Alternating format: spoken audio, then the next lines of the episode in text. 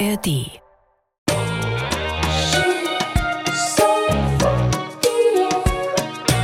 Spiel ist nicht nur Flucht aus dem Alltag, nein, es ist viel mehr. Ich sage das immer sehr platt, dass Spielen uns gesund und glücklich und schlau macht. An diesem Thema, dass wir verlieren, können wir ja auch wachsen. Danach fangen wir an zu suchen, wie können wir eigentlich überhaupt besser werden. Leben ist Veränderung, Leben ist Bewegung. Und Spiele ist auch Bewegung und Veränderung. Und wenn es auch nur die geistige ist.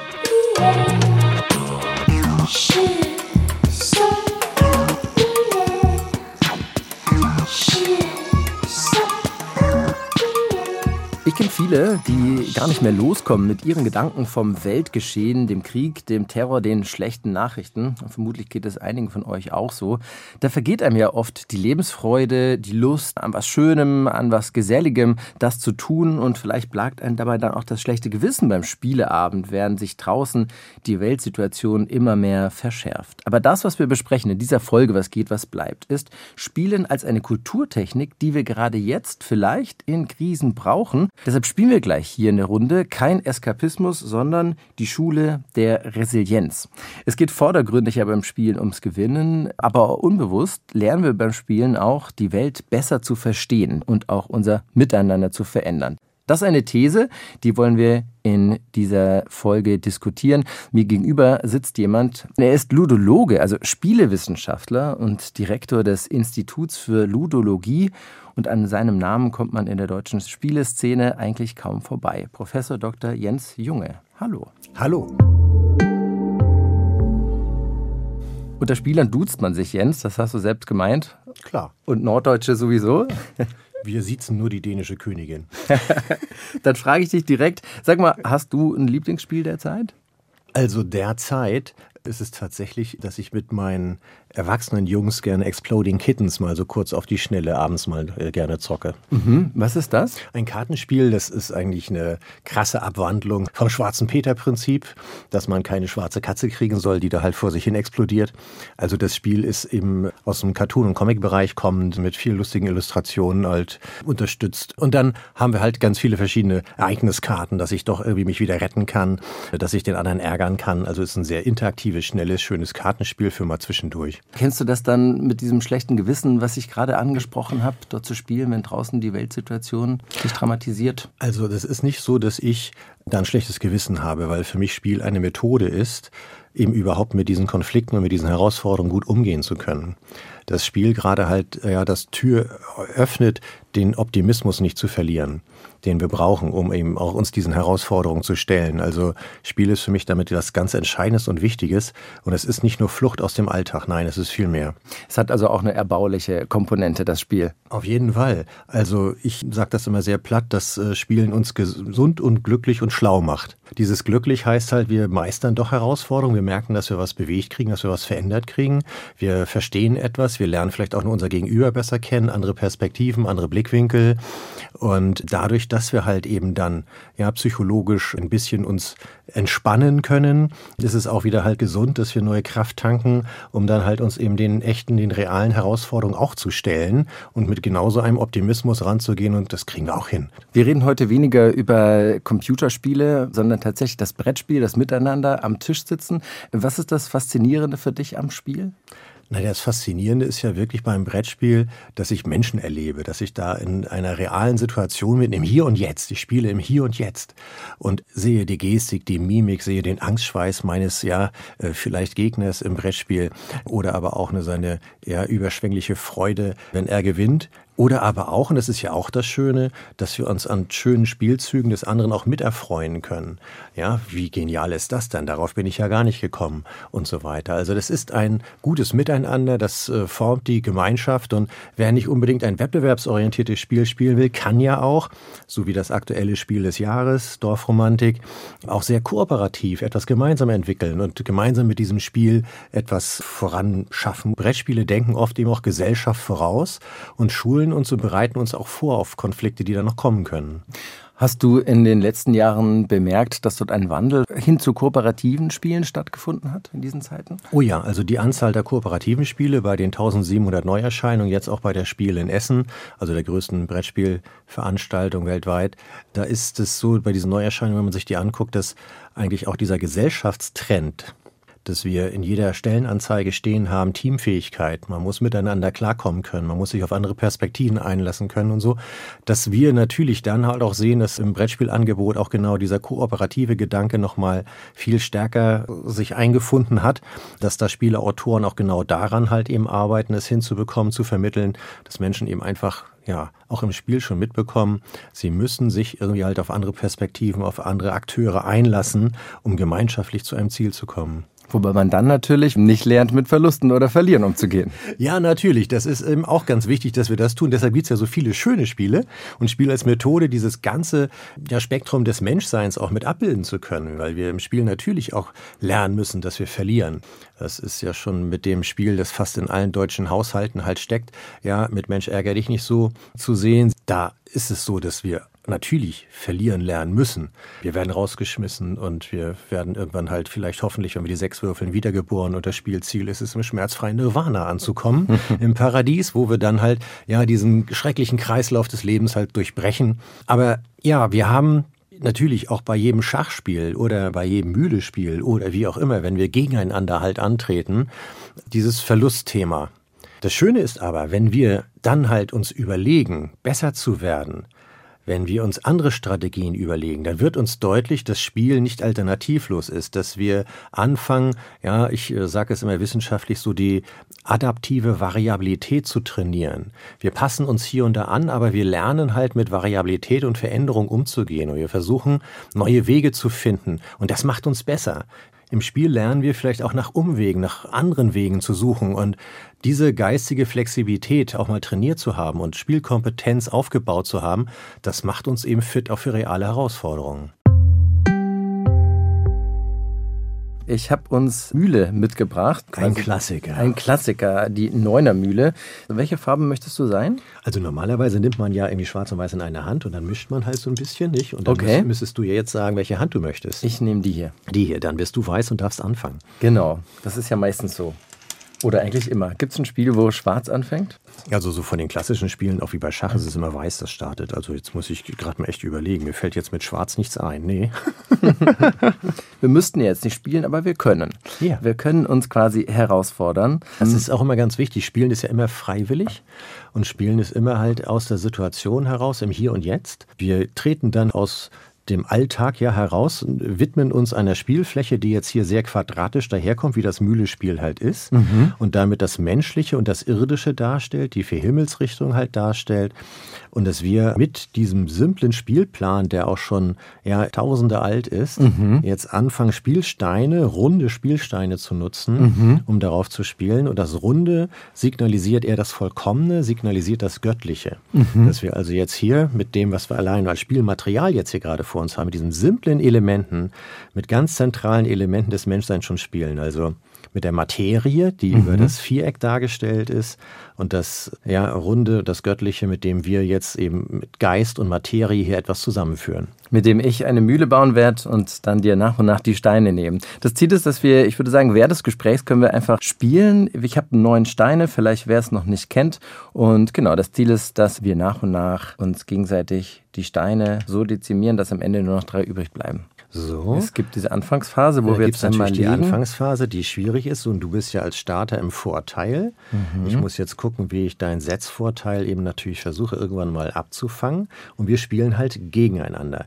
1987 im Hospitalhof in Stuttgart, da hat äh, der Kommunikationstheoretiker Paul Watzlawick eine Rede gehalten. Der sprach zum Thema, wenn die Lösung das Problem ist. Wenn man willens ist, an menschliche Probleme nicht bereits mit den Scheuklappen einer bestimmten Theorie heranzugehen, dann fällt einem unschwer auf, dass Mensch wie Tier die fatale Eigenschaft hat, an einmal erarbeiteten, einmal gefundenen Lösungen stur festzuhalten. Und zwar auch dann, wenn die Umweltbedingungen sich schon so weit geändert haben, dass die Lösungen, die einmal möglicherweise die bestmöglichen, vielleicht die einzig möglichen waren, nicht mehr zutreffen.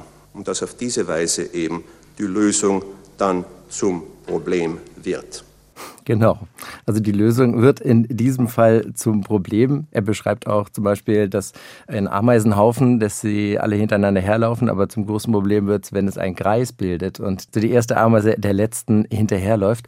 Ist es vielleicht genau das, worin die Kraft des Spielens liegt, dieser spielerische Umgang mit dem Perspektivwechsel?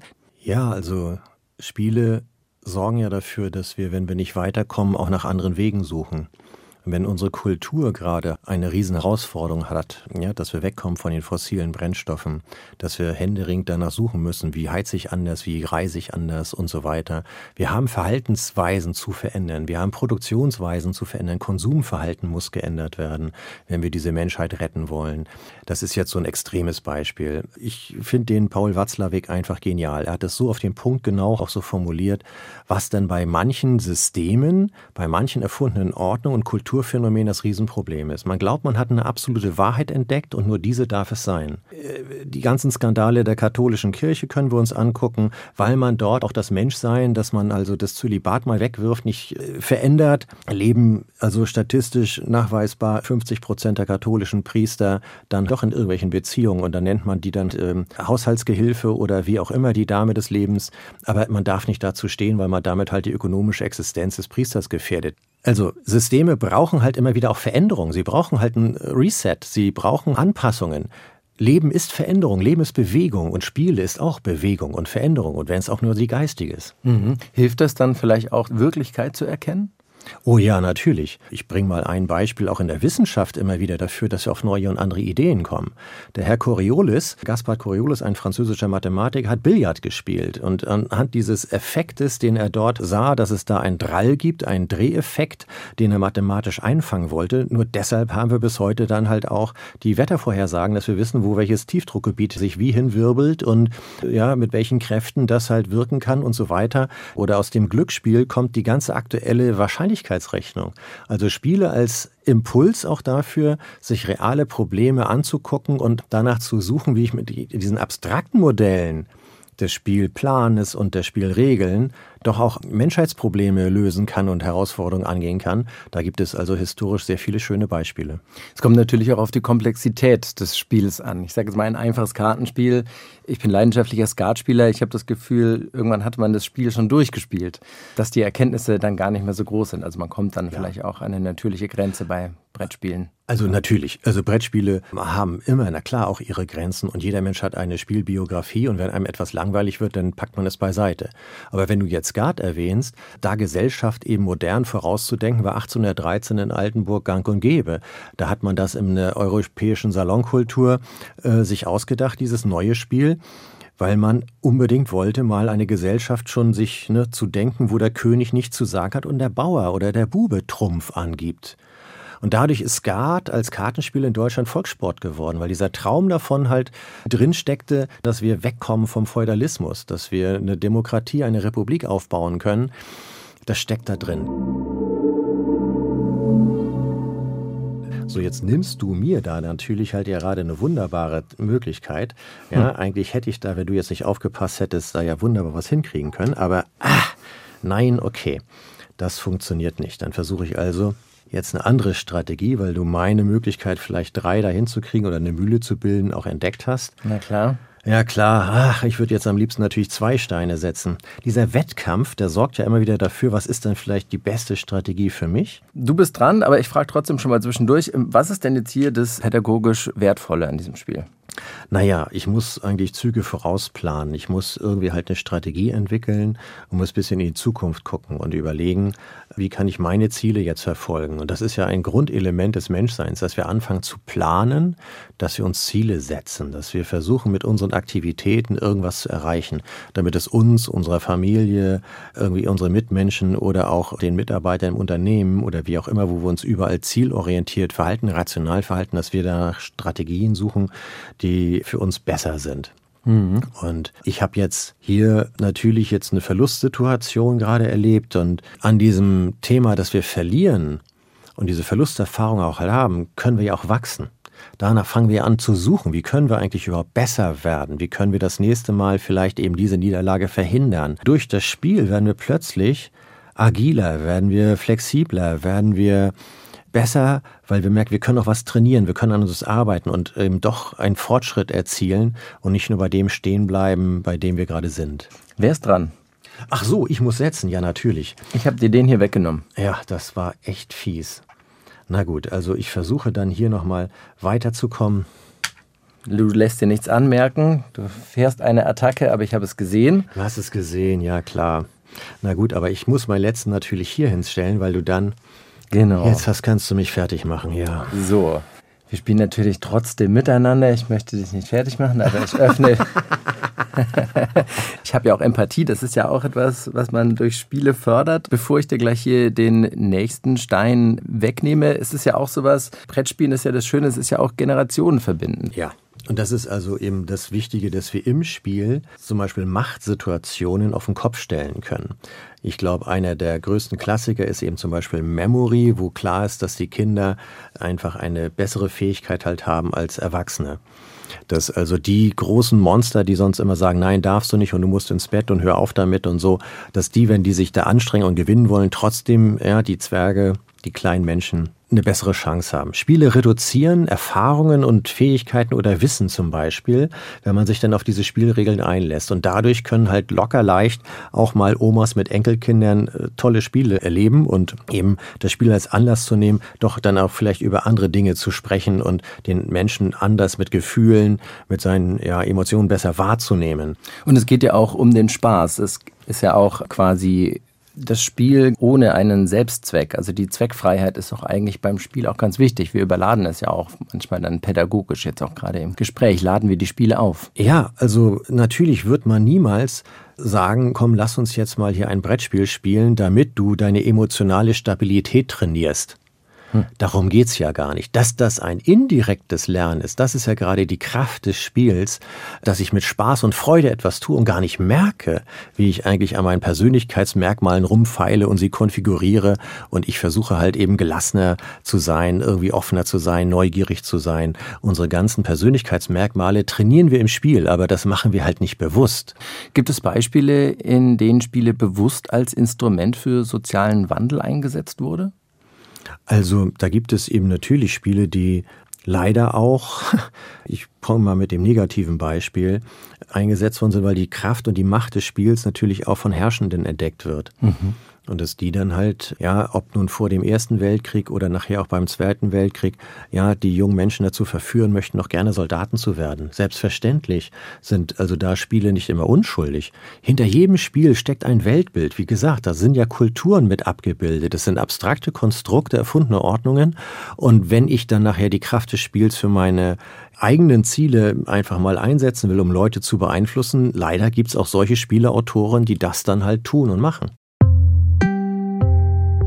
Jetzt haben wir die ganze Zeit darüber gesprochen, was geht, ähm, was bleibt denn davon. Du hast eine große Mission, Spiele als Kulturgut zu etablieren. Also das Institut verfügt über 42.000 Brettspiele und kooperiert mit auch dem Spielkartenmuseum in Altenburg, 25.000 Kartenspiele dort. Wir gucken uns also historische und auch aktuelle Spiele an, weil sie ein Dokument des Zeitgeistes sind, weil sie halt die Probleme, die aktuellen halt besprechen, immer wieder medial sozusagen anders auf den Tisch bringen. Also das ist einmal auch eine Bestandsanalyse, das ist äh, eine Dokumentation, die wir uns da vornehmen. Weil eben, ja, die Deutsche Nationalbibliothek bis heute leider alles sammelt an Medien, aber eben leider keine Spiele. In der Verordnung steht drin, wir sammeln alles, alle Medien, auch Musik und so weiter, aber ja, Zeitschriften, Bücher, aber keine Spiele obwohl die Spiele von Autoren erdacht werden, obwohl es Illustratoren gibt, als obwohl da Urheberrechte dranhängen, wehrt sich da halt eben noch die Nationalbibliothek gegen dieses Kulturgut. Und das ist so das, was wir da mit dem Institut privat aufgebaut haben und eben diese Lehr- und Forschungssammlung dann halt auch die Grundlage für die Lehre ist. Nehmen wir als Gesellschaft das Spiel nicht ernst genug, würdest du sagen? Ja, auf jeden Fall. Das ist das Kuriose, dass Spielen eigentlich so wichtig ist und wenn man dann halt jeden privat halt fragt, glaube ich, sieht das fast jeder ein. Jeder hat eine Spielbiografie und merkt gerade, dass er sich diese ganze Welt auch als Kind nur spielerisch erschlossen hat und mit ganz viel Spiel Zeug auch groß geworden ist, bis man dann vielleicht mehr oder weniger Brettspiele spielt oder auch die, die sagen, ja, ich spiele ja keine Brettspiele. Wenn ich da einmal nachbohre, ja, was spielst du denn sonst? Ach so, ja. Ja, ich mache ja Sport, Bewegungsspiele oder ja, ich entspanne mich beim Geigespielen, Musikinstrument wird gespielt oder wir haben immer genau dieses Grundbedürfnis als Menschen rauszukommen aus eben den Konflikten des Alltags und nochmal drüber nachzudenken, zu reflektieren, uns zu entspannen, aus Stresssituationen rauszubekommen. Eben, das liefert ja alles das, was Spiel ausmacht. Und gerade das Thema Brettspiel, wenn man das als Medium sich halt anguckt, wird eben seit Jahren vernachlässigt. Es ist die Grundlage auch für alle digitalen Spiele und in der Bundesrepublik werden aktuell die Games gefördert. Da mhm. gibt es einen Fördertopf dafür. 50 Millionen Euro, glaube ich. Ja, letztes Jahr sogar 70 Millionen. Jetzt mhm. ist er wieder, weil Herr Lindner ein bisschen Geld streichen will, auch da gekürzt worden. Es geht eben aber darum, wenn wir digitale Spiele entwickeln wollen, und gut werden wollen als Games-Standort, dann brauchen wir halt die analogen Spiele. Studieren im ersten Semester, und so läuft es halt bei uns in den verschiedenen Studiengängen, wenn es dann um Game Art und Game Dev geht und wir da was entwickeln wollen, dass eben die Grundstrukturen des Brettspiels verstanden wird, die sind einfach genug. Also bevor ich anfange, irgendwas rumzuprogrammieren und es läuft und funktioniert nicht, muss ein runder Spielablauf und damit ja auch eben sozusagen die Basis dessen, was ich brauche, um digitale Spiele zu entwickeln, gelehrt und vermittelt werden. Vorteil von Brettspielen ist ja, dass dort die Spielregeln transparent sind, dass die offen sind und das ist bei vielen digitalen Spielen nicht so. Mhm. Digitale Spiele haben ja halt irgendwo dann nur klein so ein, so ein Tutorial-Teil oder man fängt an loszulaufen, weiß gar nicht, wohin man sich so zu bewegen hat. Das Positive bei den Brettspielen ist, das ist schriftlich dokumentiert, es ist durch eine Texterkennung auch einlesbar, es ist eben mit einer KI auswertbar, dass wir also tatsächlich da einen analogen, guten Fundus haben und ein Kollege, der Thomas Voigt in Nürnberg, hat mit seiner, als, als Wirtschaftsinformatiker, mit seiner KI eben zum Beispiel massenhaft jetzt auch diese Spielanleitung dann ausgewertet, so dass wir dort ein wunderbares Element haben, das wir uns angucken können. Und Brettspiele, das wäre toll, wenn sie in Zukunft auch relevant bleiben. Wie schaffen Sie das? Na, die schaffen das sehr gut. Seit Jahrzehnten, wie gesagt, boomt in Deutschland gerade genau dieses Medium, dass wir eine tolle Spieleautorenszene haben, die sich immer wieder jedes Jahr neue Spiele ausdenken, die Themen der Gesellschaft aufgreifen und sie im Spiel verhandeln und darstellen. Wenn wir uns eben die anderen Spiele des Jahres, also letztes Jahr angucken, Dorfromantik ist ja von diesem Jahr, dann haben wir Living Forest oder eben Cascadia und da geht es dann halt um ja Artenschutz und Umweltschutz, also das heißt Autoren greifen ja auch die aktuellen gesellschaftlichen Herausforderungen auf, um sie spielerisch irgendwie zu kommunizieren und erlebbar zu machen. Lass uns noch einmal ganz kurz das zu Ende führen. Ich mache die Mühle zu. Ja. Und jetzt zerstörst du mir meine mögliche und Mühle. Zerstöre dich nach und nach hier auf diesem Spielbrett. Aber das bist du als professioneller Spieler gewohnt, mit dem Verlust umzugehen. Ja, doch, aber es tut natürlich immer wieder weh. Ne? Genau, aber so lernt man ja fürs Leben und das war ja dann auch Teil dieser Folge, dass wir darauf gucken, was können wir mitnehmen vom Brettspiel raus in unseren Alltag, in unser Leben. Danke, Jens, dass du da warst als mein Gesprächspartner. Ja, danke, dass du das Thema aufgenommen hast, das Thema Spiel, dass das wieder ein Beitrag dazu ist, dass es eben doch ernster zu nehmen ist und das Spiel wichtiger ist als nur Zeitverschwendung. Das war's mit unserer Folge Was geht, was bleibt zur Kraft des Spielens mit mir, mit Christian. Wir hören uns an dieser Stelle wieder in zwei Wochen. Bis dahin, da freuen wir uns über Sterne und Kommentare, wenn euch der Podcast gefallen hat. Gerne auch Kommentare, Ideen oder Feedback an kulturpodcast.swr.de. Und bis dahin habe ich noch eine andere Podcast-Empfehlung, bei der es auch darum geht, über Dinge zu diskutieren. Das Politikum vom WDR, ein Meinungspodcast mit Perspektiven auf Gesellschaft und Politik, humorvoll transportiert. Die Hosts diskutieren da mit Menschen mitten aus dem Leben, aus Wissenschaft und aus der Politik. Und die KollegInnen aus dem Team schauen vorbei und erzählen, was sie gerade umtreibt. Ein WDR 5 Podcast, natürlich in der Audiothek, überall, wo es Podcasts gibt. Bis dann.